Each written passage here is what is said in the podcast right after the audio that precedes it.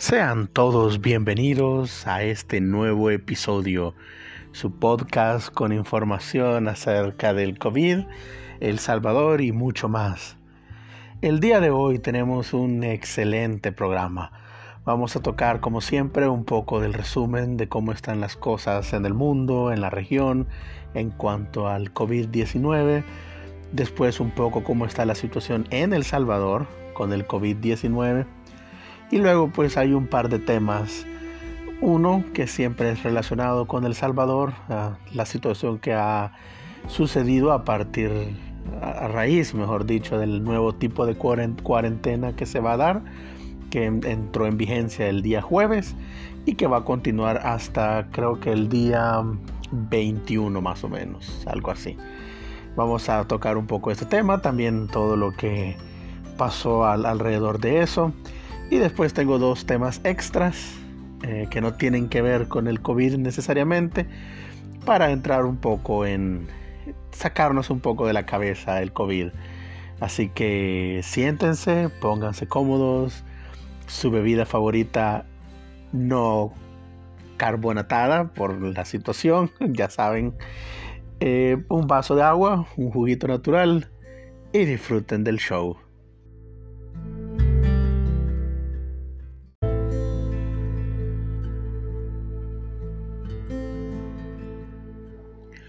Y pues, ¿cómo está la situación? Pues las últimas estadísticas disponibles indican lo siguiente. Hay en el mundo alrededor de 4 millones de casos confirmados, un poquito arriba de 4 millones, y hay un total de 277 mil muertes hasta el momento. Eh, nuevamente, pues Estados Unidos a la cabeza, campeón de casos. Tienen 1.327.485 casos y contando. Eh, también tienen una mortalidad, han tenido 78.834 muertes por el COVID hasta el día de hoy. Eh, la cifra más reciente de muertos fueron 219 el día de ayer. Y pues van ganando. Al parecer, Trump siempre queriendo ganar, pues lo ha logrado. El país con más casos. Felicitaciones a Donald Trump por su excelentísimo trabajo. Y pues de ahí los demás países del mundo, España con 262.783 casos, Italia 218.000 y fichas y contando. Entonces, ¿qué tal la región? Bueno, vamos a ver en el caso de El Salvador, hasta el día de ayer, si no me equivoco, teníamos 784 casos 42 nuevos. Y de esto, pues 16 personas fallecidas, ¿verdad? Como decía, pues en la región, este, el Estados Unidos es quien tiene más de todo. Eh, en cuanto a, a muertes, eh, aparte de eh, el caso de, de Estados Unidos, el que ha tenido más muertes es Canadá con 4.628 casos. Entonces podemos ver la disparidad entre 78.000 y 4.000. También la cantidad de, población pues es importante destacarla, pues Estados Unidos tiene 350 millones si no me equivoco. Canadá no tiene esa cantidad de, gente. Pero sí, de ahí en la región, los demás países este, de la región, México, um, 3.160 muertes confirmadas, muchísimas más que no, pero datos oficiales 3.160 con 31.522 casos. Le sigue en República Dominicana con 385 muertes de 9.882 casos. Y ya en la región pues centroamericana, Honduras, con 1.771 casos y 107 muertes. Y en las estadísticas siempre sale muy abajo Nicaragua, pero ya hemos explicado el caso nicaragüense. Es muy peculiar en ese sentido, pues no hacen pruebas, entonces no tienen casos. Pero mm, ya cada vez la situación se está poniendo más difícil. Han habido muertes por neumonía atípica en, la, en el país y ya es como que más difícil eh, ocultar esos números. Al parecer Nicaragua ha intentado la misma estrategia que Suecia. Por si no lo saben, en Suecia ellos han decidido pues dejar el, virus que ande libremente para alcanzar lo que se llama inmunología dura. Lo que quiere decir es de que si en un espacio geográfico específico la mayoría de personas se infecta, va a llegar un momento que los que no mueran de, la enfermedad van a, a tener inmunidad. Va a ser tanta la gente que va a tener inmunidad que la transmisión del virus va a ser imposible. Es decir, ya no se va a poder transmitir porque todos van a ser inmunes. Entonces Suecia pues le está apuntando a esa estrategia de, de que toda su población se inmunolice, inmunice, no sé cómo se dice, inmunice ah, de esa manera. Ahora, en cuanto a números, pues, ¿cómo va Suecia para, para que vean? Tienen 25.921 casos y tienen 3.220 muertes. Claro, hay que aclarar que Suecia tiene de los mejores sistemas de salud de la región. En general, acuérdense que la salud no solo se mide por por la, capacidad que tiene su sistema hospitalario de atender una enfermedad o una emergencia, sino también de qué tan sanos son sus ciudadanos. Pues Suecia tiene un sistema que es también preventivo, entonces tienen un muy, muy buen índice de salud. Entonces hasta el, hasta el día de hoy con esa estrategia pues tienen 3.220 muertes. Uno podría decir, bueno, pues están muy buenos números, pero recuerden que cuando hablamos de 3.000 muertes o, o 5.000 muertes o 100 muertes, estamos hablando de personas. No estamos hablando de sillas, no estamos hablando de mesas, estamos hablando de gente. Si un país decide sacrificar 3.000 personas por um, esta clase de estrategia, moralmente, éticamente, no sé qué tan bueno sea, pues. Al final son 3.000 personas. Y es fácil a veces poner los muertos cuando los muertos no son de uno. Pero esa pues este, al final es la estrategia de Suecia y ahí van. En cambio Nicaragua pues mm, siento yo que no tiene el sistema de salud más grande de la región como para llevar esa estrategia. Eh, como les digo, datos oficiales dicen que hay creo que 10 o 12 muertes, algo así. Pero se contabilizan miles de muertes no verificadas, como les digo, no hacen pruebas, entonces, pues no sé, es bien, es bien difícil seguir el, hilo. Y de ahí los demás países pues han ido manejando la situación bastante bien hasta cierto punto en algunos... Acuérdense que también tenemos que entender que el, que el manejo de una enfermedad, el manejo de una pandemia, el manejo de una emergencia, tiene que ver tanto como los recursos del país, o sea, no es lo mismo enfrentarla desde el primer mundo que enfrentarla desde el tercer mundo. Y también tiene que ver con, la, con lo mismo el sistema cultural de la, del país en específico.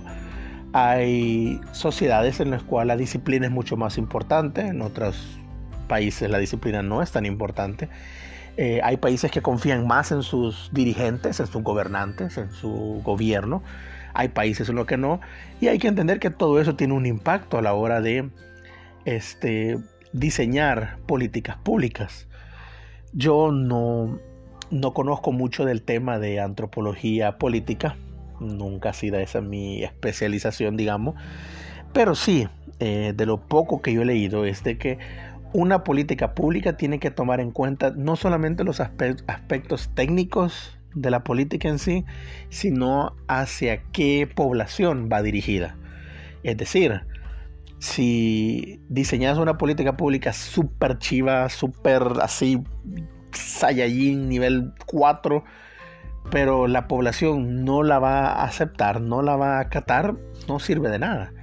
una política pública tiene que tomar en cuenta la población a la cual va dirigida. Un país con muy poca disciplina probablemente tenga que tener una política un poco más coercitiva a la hora de ser ejecutada. Obviamente un país con mucha más disciplina pues este necesitará menos medios represivos, pero pero también tiene que ver con la confianza que uno le tiene hacia los gobernantes. Si por ejemplo uno confía mucho en sus gobernantes, sea este presidente, alcalde, gobernadores, lo que sea, obviamente uno va a estar más abierto a hacerles caso, a seguir indicaciones, pero si uno desconfía de sus gobernantes, pues obviamente va a ser más difícil. Y en este país todos sabemos que tenemos una trayectoria de desconfianza súper difícil, súper yuca, como dicen, porque nos hemos enfrentado a 30 años, sumando 30 años de gobiernos democráticos, entre comillas, que no han sino vaciado las arcas del Estado. Um, casos tan recientes como el de Tony Saca, como el de Mauricio Funes, que por cierto hace poco andaba en Nicaragua comprando una pala para recoger basura. En uno de sus tweets, de sus publicaciones de Facebook, puso, oh, aquí, para que vean que no vivo en lujos, aquí, este, comprando en el mercado. Ajá, y como con cinco guardaespaldas, o sea, también pues, o sea, cámara, como dicen. Así que bueno, el punto es de que confiamos muy poco en nuestros gobernantes, obviamente eso va a hacer que no estemos tan dispuestos a seguir sus indicaciones Aparte de que no somos un pueblo muy disciplinado, que se diga, pues se nos da una indicación y no la seguimos. Así que son muchos factores, como les decía, la, la antropología es eso, esa herramienta es la que nos da, esa perspectiva es la que nos muestra que un eh, problema, un hecho específico se tiene que abordar de diferentes áreas, no solamente desde una. Y pues yo creo que a la hora de diseñar una política pública, la antropología debería jugar un papel muy importante. Ojalá que los gobernantes tomaran en cuenta la antropología, aparte que por favor necesitamos trabajo, yo sé. Y pues esta es la situación, ¿verdad?, del, de la región en cuanto a números estadísticos, números fuertes. Y, y ya vamos a ir viendo después. Ahora quiero tocar los siguientes dos temas y quiero tocar, no están directamente relacionados con el COVID, aunque ya van a ver que sí. Eh, pero eso lo vamos a ver en la siguiente sección.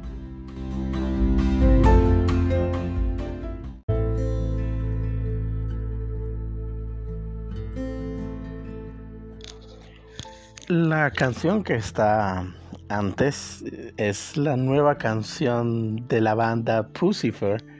La canción se llama Apocalyptical.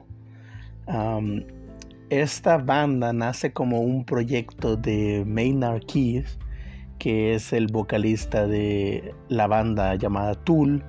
Muy buena banda, mi banda preferida.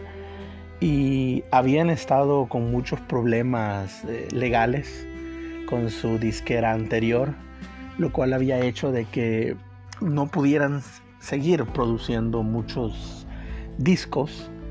Em, Tool estuvo en pausa más o menos por unos 10 años.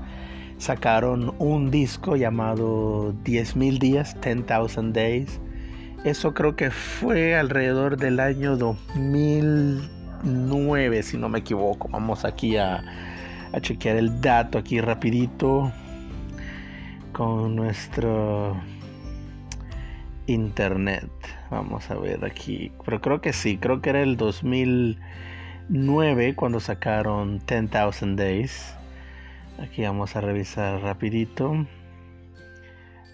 Eh, vamos a ver. Aquí está álbum de Tool de 10,000 Days. O no, no, imagínense, el álbum de de 10,000 Days de Tool salió en el 2006, el 2 de mayo, es decir, hace 14 años. Entonces pasaron mucho tiempo en, en, en stand-by em, sin sacar un nuevo disco. Sacaron un disco recientemente hasta el año pasado, Fear Inoculum. Por cierto, excelentísimo disco también de Tool. Y e-, excelente, muy buen disco. Entonces, a raíz de todo esto, como demora que Maynard este, tuvo con Tool, pues ellos decide, él decide crear otro proyecto. Primero, el llamado A Perfect Circle, que es una banda, la, música es bastante parecida a la de Tool, em, muy en ese sentido eh, de, experimentar, muy melódico, muy bueno. Entonces, eh, es un proyecto que él, crea ah, en el dos, no digo en el 99 creo yo si no me equivoco.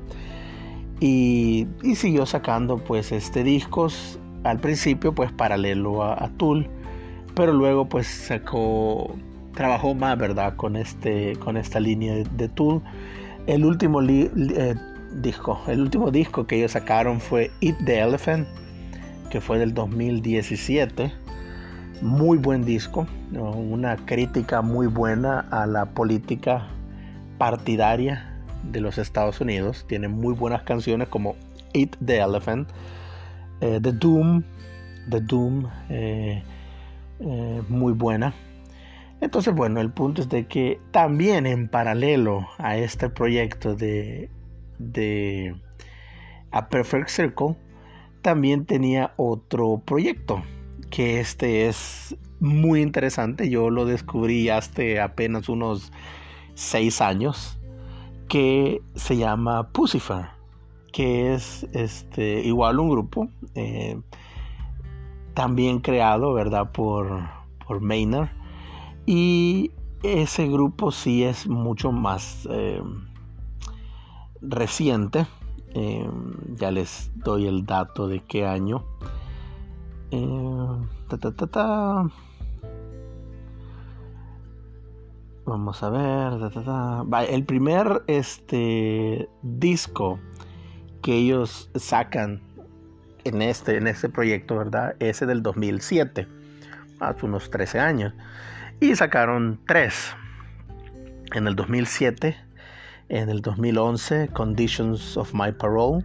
Y en el 2015 que sacaron Money Shot. Había sido lo último que ellos habían sacado. Este proyecto de, de Pucifer, de, de Maynard, este sí es muy diferente a, Tool, muy diferente a Perfect Circle. En mi opinión, mucho más este, psicodélico, mucho más eh, electrónico, mucho más vivo, por así decirlo. Eso no quiere decir que no tenga eh, canciones muy tristes, muy tranquilas, muy melancólicas, como por ejemplo Polar Bear, en mi opinión la mejor canción de Pucifer pero también tiene Humble River, tiene este Agostina, que la hizo en honor a su hija. El punto es de que tenían cinco años de no sacar una canción hasta hace un par de días que sacaron Apocalyptical, la nueva canción de Pucifer. Vean el video. El video es muy sencillo en el sentido de que no es este no es una super ultra mega producción. Es muy, muy sencillo el, el, video. Eh, abre, ¿verdad? Con un, un tipo, una persona en uno de estos trajes de protección que hemos estado viendo recientemente por lo del COVID, en patineta, en la ciudad. Ahí este, patineteando, digamos. Eh, de ahí salen pues imágenes de, de Maynard en traje, eh, cantando la canción, como les decía, una canción que obviamente está inspirada en, el, en la situación del COVID-19 y yo diría que situada específicamente en Estados Unidos. Hay una parte de la canción que dice específicamente dice eh, adelante idiota ignora la evidencia eh, muévete hacia el Armagedón y baila tango con lo apocalíptico o sea, es una clara referencia, ¿verdad? A esta gente que incluso hemos visto recientemente haciendo protestas por abrir la economía, por que se quieren hacer un peinado, porque se quieren cortar el pelo. Eh, Maynard siempre ha sido muy crítico del gobierno, pero a la vez también ha sido muy racional en, su música Y eso pues se puede ver en, en Apocalyptical, que el ritmo nos da a entender que no es Tool, que no es a Perfect Circle, porque es mucho más electrónico, mucho más vivo, como les decía. Excelentísima canción, realmente la recomiendo. Óiganla, vean el video, eh, busquen la letra. Es, tiene mucho que ver con, la situación, ¿verdad? De, la, gente. Eh, incluso la frase final de la canción dice, tonto, tonto, condénate. O sea, en el sentido que mucha gente en Estados Unidos está muriendo por su gusto. Salen a infectarse por su gusto y mueren por su gusto. No estamos hablando de la gente que se enferma accidentalmente, no hablamos de la gente que se enferma eh, por realizar una labor este, de cuidado de, gente con COVID. Obviamente él se refiere a la gente que sale irresponsablemente a la calle y que irresponsablemente se, contagia e irresponsablemente se muere. Eh, yo creo que en el país, en El Salvador, este, no, he oído casos de gente que esté como en como creyendo que es mentira, pero creo que mucha gente no ha dimensionado lo peligroso que es el virus.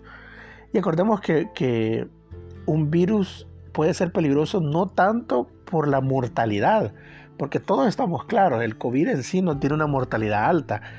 Estamos hablando que en términos, eh, en promedio, tiene una mortalidad del 2% más o menos. Y eso sin tomar en cuenta, porque acuérdense que la mortalidad se, se calcula con los casos o las personas contagiadas versus la gente que muere. Pero hay muchísima gente que contrae el virus no eh, desarrolla síntomas, entonces nunca, no, no son diagnosticadas, no son identificadas. Entonces la cantidad de gente, perdón, la cantidad de gente que contrae el virus o que lo contrajo podría ser mucho más alta que los números que se tienen. Entonces puede ser que confrontado con esos números, realmente la mortalidad del virus no sea alta. No estamos hablando del ébola. El ébola tiene un, una mortalidad del 40 al 60%. Súper mortal. El problema es la facilidad con la que se esparce. Yo estaba leyendo acerca del ébola y dicen de que tú te contagias un día de ébola. En dos, tres días ya empiezas con los síntomas y en siete días te mueres.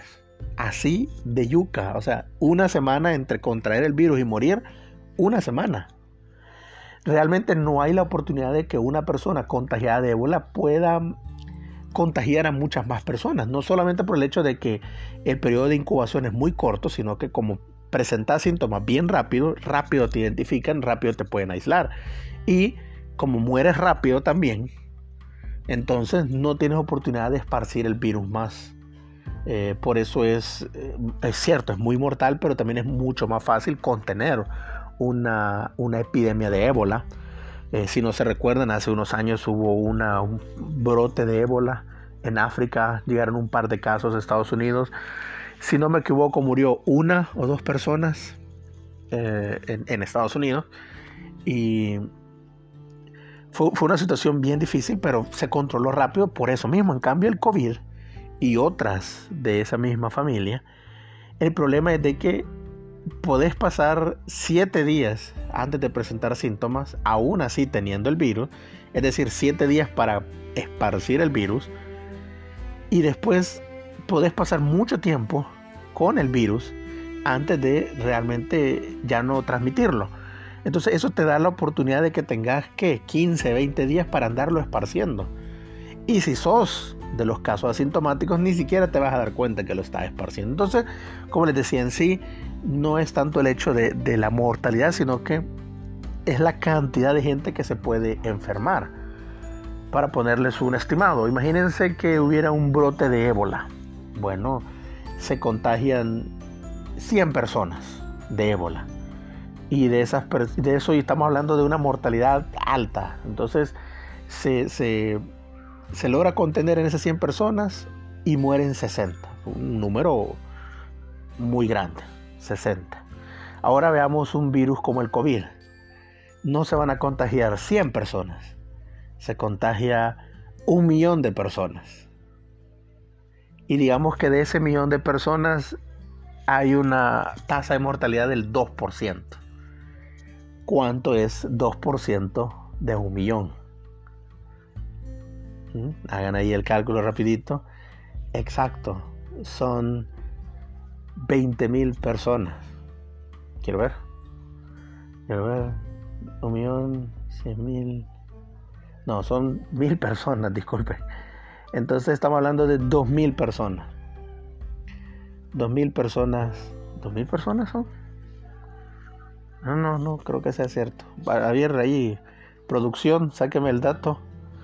Millón, cien mil. Diez mil. Sí, dos mil personas. Entonces estamos hablando que de un millón, pero se murieron dos mil personas. Entonces ven la diferencia entre que mueran dos mil personas a que mueran 60. Por lo mismo, de lo, de lo, de lo facilidad de contagio.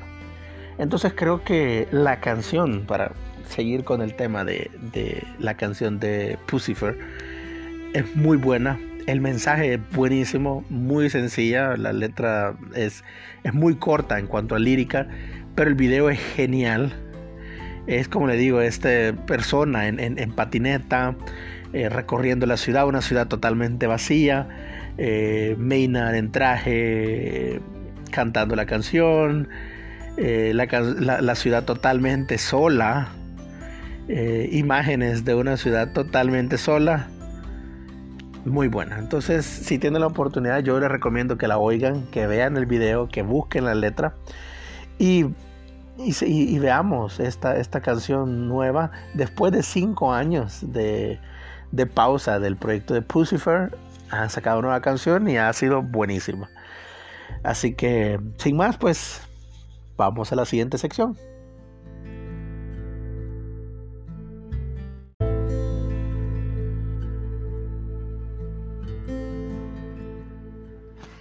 Continuamos con este programa.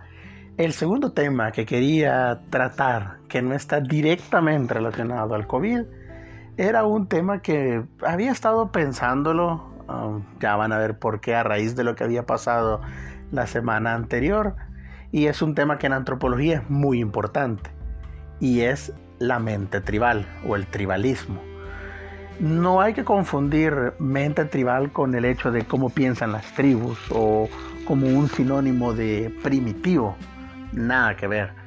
Eh, el, tribalismo es una organización social, históricamente, la primera fuente de identidad y de pertenencia a un grupo de parte del ser humano. Es decir, el tribalismo, la mente tribal, fue la primera construcción social que el ser humano hizo para darse identidad, es decir, para pertenecer a un grupo. Yo creo que la, herramienta evolutiva más importante que el ser humano eh, tiene, ha tenido, y la razón por la cual pudimos dar el salto evolutivo de primates a Homo sapiens, es la mente tribal tenemos que entender que, por ejemplo, el ser humano como animal, como especie animal, no somos los más rápidos, no somos los más fuertes, tenemos desventajas eh, en cuanto a, fortaleza, rapidez y todo eso bien marcadas. Eh, nuestras eh, descendencia, nuestros hijos, nuestras crías, por así decirlo, son extremadamente débiles. Tardan mucho tiempo en desarrollarse. Es decir, que un bebé dejado en la intemperie, lo más probable es que muera. Lo más probable es que muera. Incluso si lo dejas de seis meses, se va a morir. En cambio, los animales, eh, si los abandonas, es mucho más fácil de que logren sobrevivir. El ser humano para poder sobrevivir necesita a otros seres humanos. El ser humano, para poder hacerle frente a, su entorno, necesitó de otros seres humanos. No podía por sí mismo. Entonces la mente tribal lo que hizo fue agruparnos. Primero eh, en base a, la familia, o sea, en cuanto a, descendencia y ascendencia, luego en base a, un territorio específico. La, mente tribal lo que nos enseña es de que el ser humano tiene diferentes subgrupos. Eh, nos agrupamos y nos damos identidad en grupo, ya sea porque pertenezcamos a dicha religión o a este partido político o a este país, etc. Entonces, yo y muchos, muchos, muchos antropólogos consideran que la, e, e, la herramienta evolutiva más fuerte fue esa mente tribal, la posibilidad, la, ¿cómo decirlo? La habilidad del ser humano a trabajar en equipo, a trabajar solidariamente con otros que pertenecen a su grupo. Eh, ahora, ¿cuál es el problema y cuál ha sido una de las desventajas de esta mente tribal? Exactamente por la misma razón que la mente tribal funciona tan bien, ese ha sido el mayor mal que tiene. Nos formamos nuestra identidad en base a un grupo. Como les decía, ya sea un país, una religión, un partido político, lo que sea, cualquier cosa, podemos ver la mente tribal funcionando. El problema es de que empezamos a velar por los intereses de ese grupo al que pertenecemos o consideramos que ese grupo al que pertenecemos es el correcto, es el bueno, es el salvo y los demás no, los demás son los los otros son los malos, los tontos, los infieles, lo que sea. Entonces eso hace de que seamos muy, muy eh, tajantes con esta diferenciación entre nosotros y los otros, lo cual ha creado xenofobia, racismo, prejuicios, etc. Entonces, esta capacidad, esta habilidad que tiene el ser humano ha sido tanto su mayor fortaleza como su mayor debilidad.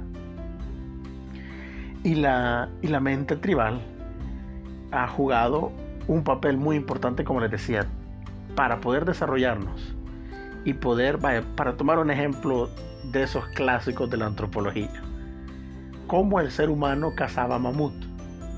Un solo ser humano no puede cazar un mamut, nunca lo hubiera podido lograr, es imposible hacerlo. Tuvo que trabajar en grupo, tuvo que trabajar con otros hombres y sí, me refiero a hombres porque en ese tiempo las mujeres no cazaban.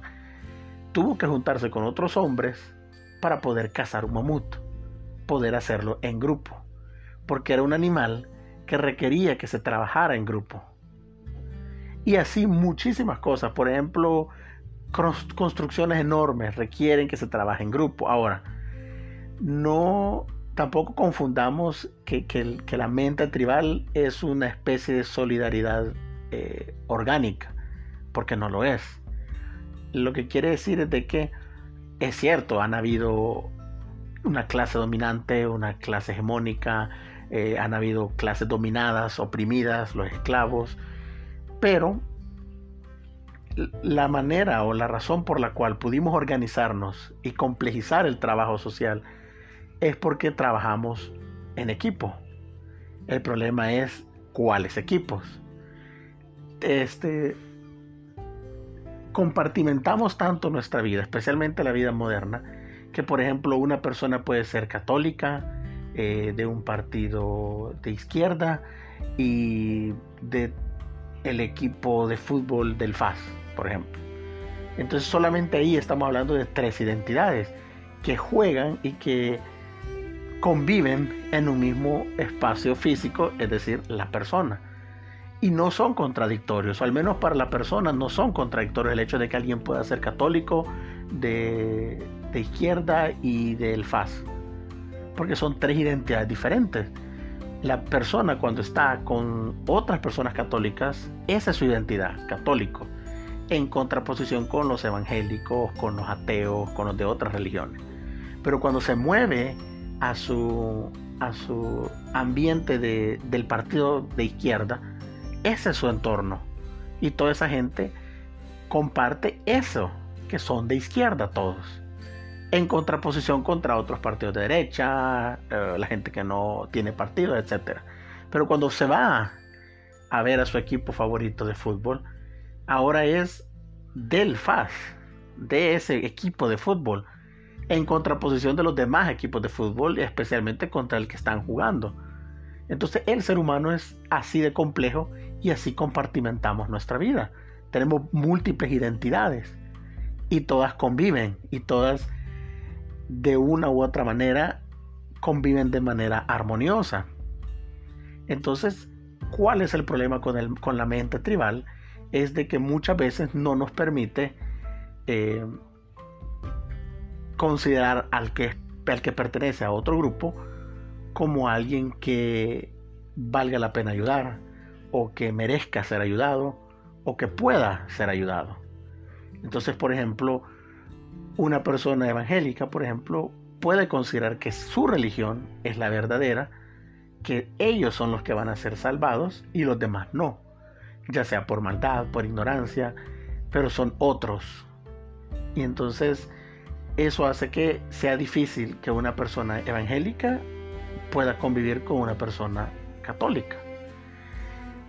Uno de los mayores eh, logros, por así decirlo, del, del Estado de Derecho es el hecho que en un solo país puede convivir una inmensa cantidad de personas y de inmensa cantidad de identidades para tomar este país, El Salvador. El Salvador está lleno de, grupos y de identidades religiosas, partidarias, eh, equipos de fútbol, eh, zonas, lo que ustedes quieran pensar. Entonces, la sociedad salvadoreña y la sociedad en general, humana, no son homogéneas. El Salvador no es una sociedad homogénea. No todos son no todos somos iguales en ese sentido. Entonces, la, la, mente tribal nos ayuda a entender eso. Pero como les decía, el problema es de que esa misma mente tribal es la que nos da problema a la hora de convivir con los otros, por así decirlo. Y porque traigo a colación este tema, que, hacer la aclaración, este miércoles pasado iba a publicar el artículo en mi blog acerca de la mente tribal, pero por ciertos este, problemas técnicos no, no pude hacerlo. Eh, espero que este miércoles sí pueda hacerlo, en el cual voy a pues hablar más acerca de la mente tribal, del tribalismo, el tótem, el tótem como construcción antropológica y espero que este les guste. Yo igual les avisaría en redes cuando el, el artículo esté listo, pero ¿por qué me puse a pensar en esto? Porque como ustedes saben, las declaraciones de Bukele en cuanto al manejo de la, de la pandemia en Costa Rica generó muchas eh, declaraciones de parte de costarricenses, de parte de salvadoreños, unos a favor, otros en contra, incluso salvadoreños a favor de, de lo que habían dicho los unos diputados costarricenses y entonces ahí es donde vemos la multiplicidad de identidades. Muchos se pusieron del lado del presidente por ser salvadoreños, entre comillas, en contraposición con los costarricenses. Pero también otros se pusieron en contra del presidente porque pertenecen a otra a otro partido político o a otra línea ideológica del presidente. Entonces, se pusieron de lado, así decirlo entre comillas, de los costarricenses, pero porque no era la identidad nacional la que los movía, sino la identidad partidaria o la identidad ideológica. Y eso es lo que nos ubica en, en un lado u otro de una, de una disputa, de una situación, de un hecho. Y que lo ideal sería ser objetivo y racional. Sí, obviamente eso sería lo ideal, pero el ser humano no es una máquina, no es una computadora, no puede obviar. No puede obviar ni sus sentimientos, ni sus experiencias propias, ni sus problemas cognitivos, nuestros prejuicios, no podemos obviar esas cosas a la hora de emitir un juicio de valor o emitir una opinión. Entonces es difícil que un ser humano pueda ser estrictamente objetivo. Y eso es algo que, por ejemplo, las ciencias sociales nos enseña. Eh, las ciencias naturales son mucho más objetivas. Y entre más eh, dura sea la ciencia natural, es mucho más objetiva porque trata con objetos, con números, con animales, con plantas, con lo que sea, con el cosmos. En cambio, las ciencias sociales trata con seres humanos. No tenemos objetos de estudio, tenemos sujetos de estudio. Entonces, por ende, nuestras interpretaciones, por ejemplo, antropológicas de un hecho, están viciadas hasta cierto punto por nuestros prejuicios y nuestra experiencia y nuestra eh, devenir. Entonces en las ciencias sociales se busca ser lo más objetivo posible, la relativa objetividad. Es decir, tratar de que cualquier prejuicio que nosotros podamos tener o cualquier eh, sesgo que un investigador social pueda tener, tratar de compensarlo con la teoría obviamente no puede ser 100%, no podemos, ningún antropólogo le va a dar una interpretación pristina de la sociedad, siempre va a tener un grado de eh, sesgo, pero tratamos de que sea lo menos posible. Entonces igual los seres humanos a la hora de emitir su opinión no pueden ser, no podemos ser totalmente objetivos. Vamos a tener nuestros prejuicios, pero tenemos que en la medida de lo posible tratar que sean lo menos posible. O tratar de que sean los temas que no tienen tanta importancia. No es lo mismo tener un prejuicio, por ejemplo, de cuál es el mejor, cuál es la mejor película de artes marciales. En mi opinión es Kickboxer de Jean-Claude Van Damme. Pero hay otra gente que dice que no, que es este Operación Dragón de Bruce Lee o lo que sea. Pero que podamos tener esa discrepancia entre cuál película es mejor, ok, X al final, pues. Pero no es lo mismo cuando decidimos, por ejemplo, qué política pública implementar o cómo implementar una política pública. Ahí sí ya no. Y ahí es donde puede ser muy complicado.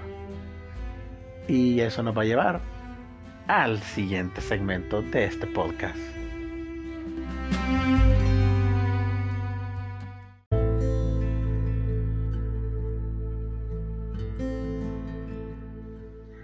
Y pues eso nos lleva a la última parte de nuestro programa el día de hoy, en el cual vamos a tocar tres puntos.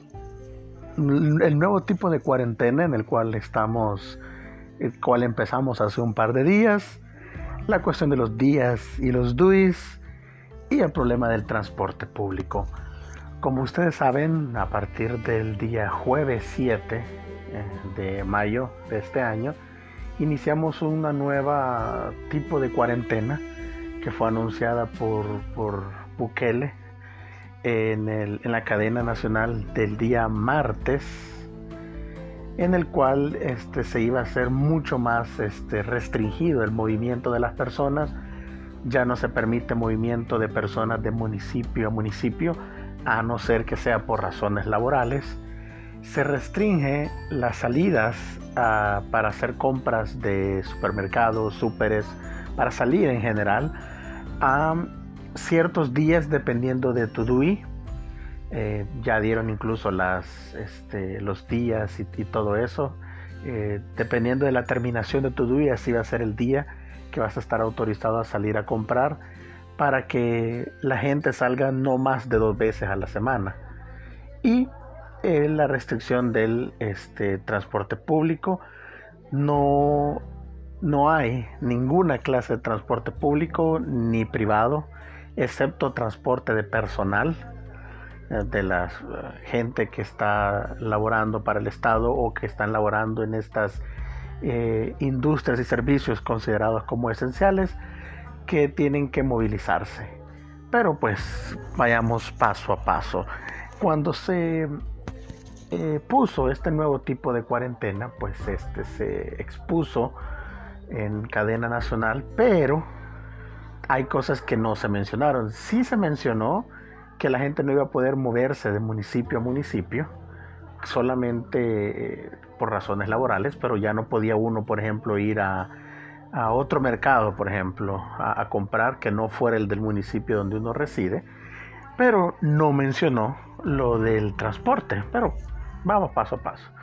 Este nuevo tipo de cuarentena que dio inicio el día jueves 7 eh, tiene vigencia hasta el, si no me equivoco, el 21 o el 22 debido a, por lo que eh, por lo que Bukele menciona a la cantidad de nuevos casos que han habido él ha decidido pues restringir más aún el movimiento.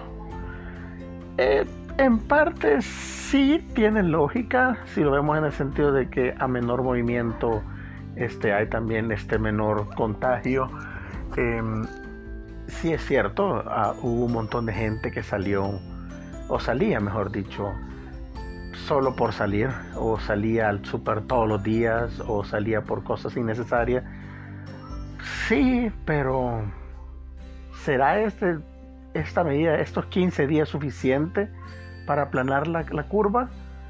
Sí, sí, o sea, en términos de números, sí.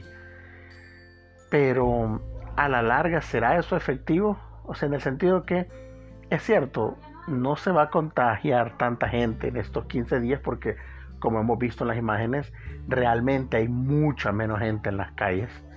Eh, se ve en, las imágenes, en las fotos, en los videos. Eh, hay mucha menos gente. Sí, eso posiblemente, no, no posiblemente, eso sí va a bajar la cantidad de contagiados, pero al final esa gente, al final siempre se va a tener que salir este tipo de, cuarentena tan restrictiva no puede ir más allá de estos 15 días. Tienen que diseñarse otros mecanismos. Creo que, bueno, yo hablo de, la experiencia de mi municipio, de, mexicanos, en el cual yo sí miraba que en el mercado, por ejemplo, bastante ordenado. Eh, sí es cierto, había más gente que lo que debería haber, pero tampoco era una aglomeración eh, peligrosa, por así decirlo. Todo el mundo con sus mascarillas, etc. Pero, por ejemplo, en la cuestión de, aquí vamos a mezclar los tres temas, en la cuestión del el transporte público. Durante estos dos meses más o menos que vamos en cuarentena, he tenido yo la, la necesidad de usar el transporte público en dos ocasiones. En la primera ocasión, eso fue más o menos a principios de abril, sí, a principios de, abril, eh, sí, sí, era, era una persona por, o sea, una persona por asiento, por fila de asientos.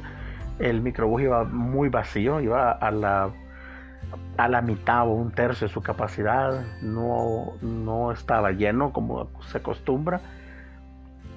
Pero por ejemplo la segunda vez que tuve que usarlo, que fue más o menos unos 20 días después, ya no, el bus estaba no lleno, no topado, pero sí estaba, no era solo una persona por fila, pues. Entonces, creo que en algún momento, y esto es una característica del ser humano, en algún momento dejamos de temerle al virus y dejamos de seguir las indicaciones.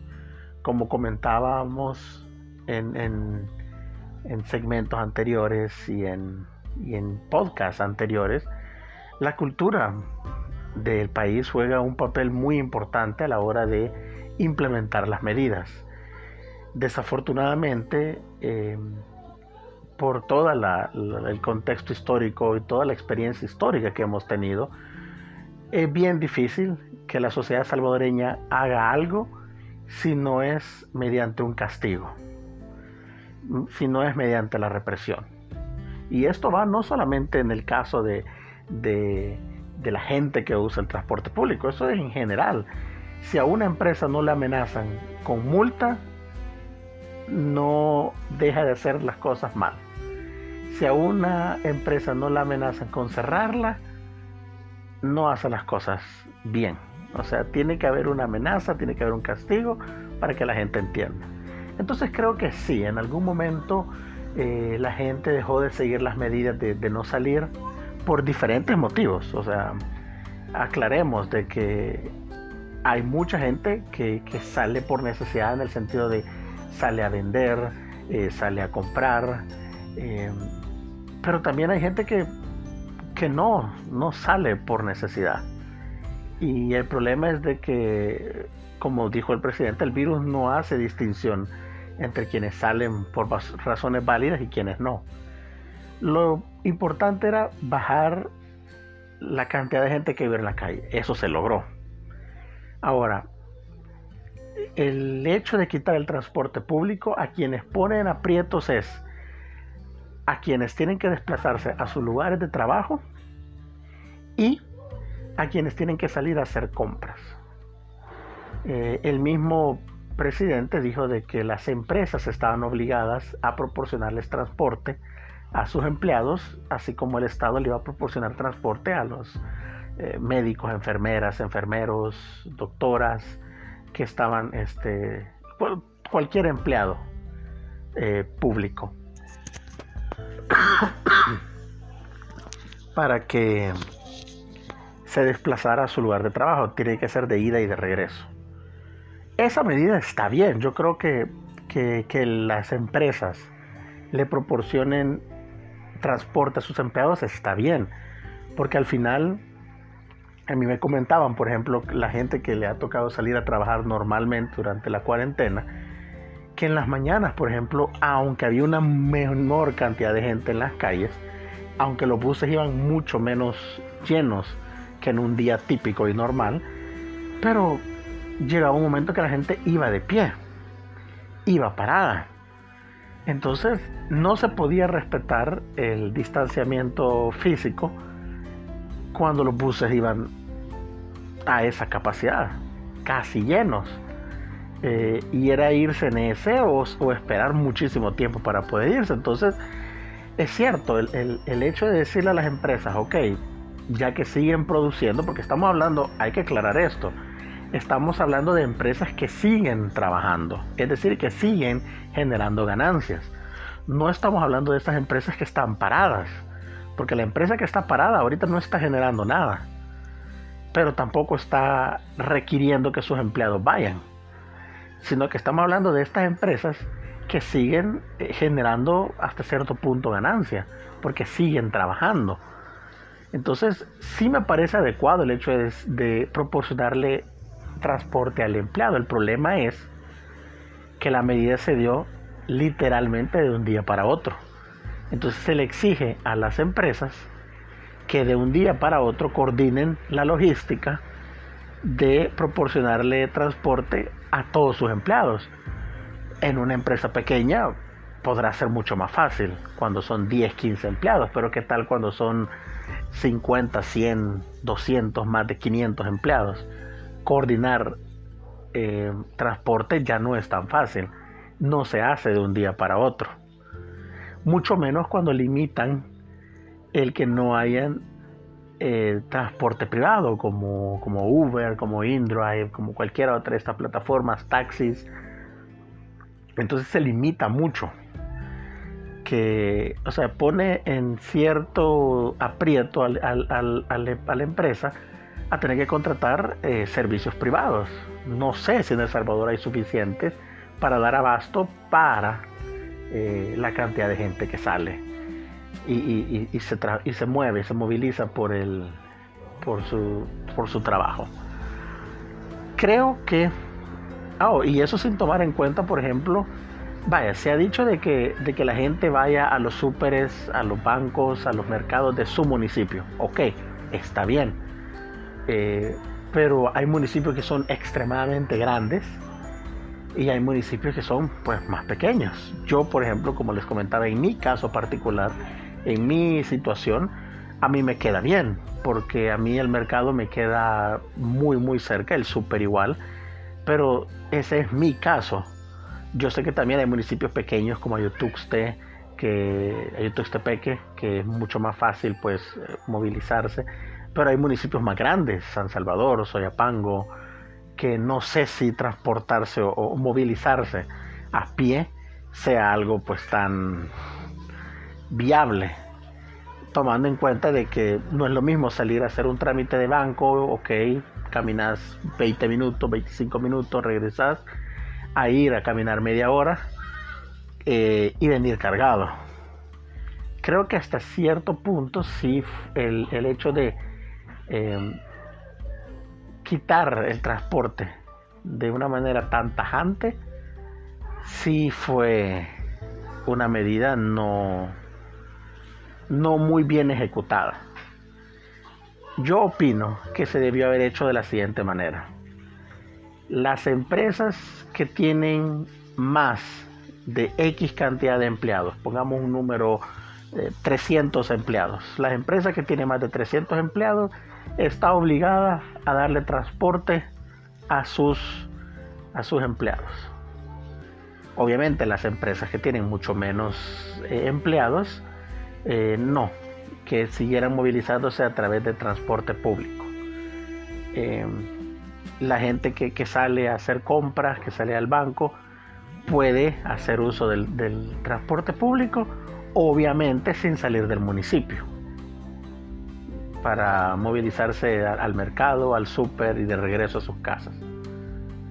Yo, yo considero que con esas medidas así, hubiera bajado sorprendentemente la cantidad de gente en la calle y hubiera bajado sorprendentemente la cantidad de gente usando el transporte público. Porque acordémonos que no todos pueden salir cualquier día. Yo, por ejemplo, eh, no puedo salir hoy, hoy, hoy que es sábado. Yo por mi DUI no puedo ir al mercado, ni a la farmacia, ni al banco. No, no me van a dejar entrar. Entonces, solo con eso, solo con el hecho de, de hacerlo por número, ya baja la cantidad de gente. Eh, me comentan, por ejemplo, este, gente cercana a mí, amigos, amigas, que ya fueron, ya les tocó ir porque era su día el súper, y dicen que es dramáticamente la cantidad, eh, la menor cantidad de gente que hay en los súperes ahora, ya las colas no son tan grandes, no hay tanta gente en el súper. Claro, porque se reduce en un montón la cantidad de gente que hace uso de esos establecimientos por día. Entonces creo que con esa medida así, de, que la gente solo pudiera ir al súper, al mercado, a las farmacias, dependiendo de su DUI, y con ciertas empresas grandes que hubieran dado transporte a sus empleados, se, depura el, el transporte público dejándolo libre para empresas pequeñas, para la gente del Estado, para la gente que se moviliza a hacer compras dentro de su municipio, para mí eso hubiera sido suficiente. Incluso dejar funcionar a la gente que, usa, que, trabaja de Uber hubiera sido bueno. Uno, es cierto, no toda la gente puede pagar Uber, pero la gente que puede le beneficia, ya sea por distancia, por, por movilizarse con las cargas, y también le beneficia a quien trabaja de Uber, porque tengamos en cuenta que esta gente que trabaja de Uber, muchos de ellos ese es su fuente de empleo, esa es su fuente de ingreso. No tiene un, o sea, no tienen un sueldo base eh, constante. Nadie les va a estar pagando por estar en su casa. Entonces les hubiera dado la oportunidad de tal vez no ganar lo que se gana normalmente, porque no hay tanta gente trabajando, pero sí poder este, ganar algo, pues. Eh, creo que sí, creo que esa medida fue ejecutada muy mal, muy a la carrera la del transporte público. La del DUI me parece excelente. Que la gente se le fuerce y se le obligue a solamente ir dos veces a la semana a, abastecerse. Me parece excelente. Eh, ya creo que con eso se baja la cantidad de gente que anda en las calles. Y como les decía, lo del transporte público sí me pareció que fue ejecutado muy mal, muy a la carrera. Y, y eso, o sea, al final tenemos que entender algo. Lo importante aquí es, es cierto, es bajar los contagios, eh, mantener que, el sistema de salud no colapse, eh, pero también es responsabilidad de nosotros, de cuidarnos nosotros mismos. Y sí, se entiende de que la economía va a ser fuertemente golpeada. Se entiende que hay gente que no ha podido salir a trabajar. Se entiende que hay gente que la va a pasar muy mal con, esta, con estas medidas económicas y con esta dificultades para salir a trabajar. Pero tenemos que entender que la empatía por esas personas no puede ir por encima de la vida de personas. Porque como les comentaba antes, eh, en el caso de Estados Unidos, en el caso de Suecia, es fácil decir, sí, pero es que no se muere tanta gente cuando no es tu gente la que se está muriendo. No es lo mismo decir, ah, sí es que solo se muere la gente que ya está mayor o que tiene estas enfermedades crónicas. Sí, pero no es lo mismo cuando no es de tu familia quien muere. Yo, por ejemplo, yo no me atrevería a poner los muertos de mi familia. Entonces no puedo tampoco exigirle a otros que pongan a los muertos, que sean otros los que pongan los muertos. Porque entendamos esto, el, virus tampoco va a distinguir, ah, yo salí libremente, entonces me va a dar solamente a mí y a mi familia. No, puedes contaminar a otra gente, puedes contaminar incluso a, doctores, a enfermeras, a enfermeros, a doctoras, policías, soldados. E, es, es una cuestión muy difícil y desafortunadamente no hay una respuesta correcta que sea infalible ante la crítica. Toda medida que se lleve a cabo tiene críticas y tiene consecuencias y tiene desventajas y tiene sacrificios que hacer. Y lo único que nos queda es seguir manteniendo las medidas higiénicas de distanciamiento, tratar de salir lo menos posible, seguir las indicaciones. Si no nos toca este día salir, no salgamos. Porque ya he visto yo casos de gente que publica, ah, quisiera la farmacia este día y no me dejaron solo porque no era mi día. Pues claro, o sea, no, no te van a atender. También eh, a veces al salvadoreño y a la salvadoreña se nos olvida que debemos seguir las reglas. Pero al final lo importante es de que en la medida de lo posible hagamos lo que esté en nuestras manos y nuestro control para salir de esto. Esto no va a durar años. Esto no va a durar lo que resta del año. Esto va a durar un par de semanas más, a lo sumo. Podemos hacerlo. Solamente de de tener paciencia, de esforzarnos y de esperar que todo salga bien.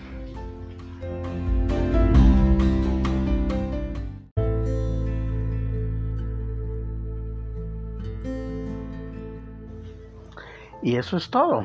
Espero que este programa les haya gustado, que les haya servido, que les haya divertido y entretenido.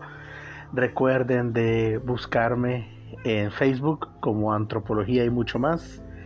Eh, ahí mismo en, la página de Facebook están los links para mi blog que realmente disculpen que esta semana no subí. Este miércoles que viene sí voy a subir el artículo acerca de mente tribal, del, tribalismo humano. Un tema muy interesante, hay mucho de qué hablar. También este, espero la otra semana también eh, subir video acerca de ese tema también. Eh, esta semana pues por razones técnicas no pudimos, pero ya la otra semana pues continuamos. Recuerden también buscar nuestra página en Patreon como René Antropología y suscríbanse al canal, denle like al, canal, a los videos, mírenlos todos, ahorita hay dos videos ya subidos, eh, lean los artículos que están en la página del blog. Eh, también compartan este podcast para que llegue a mucha más gente.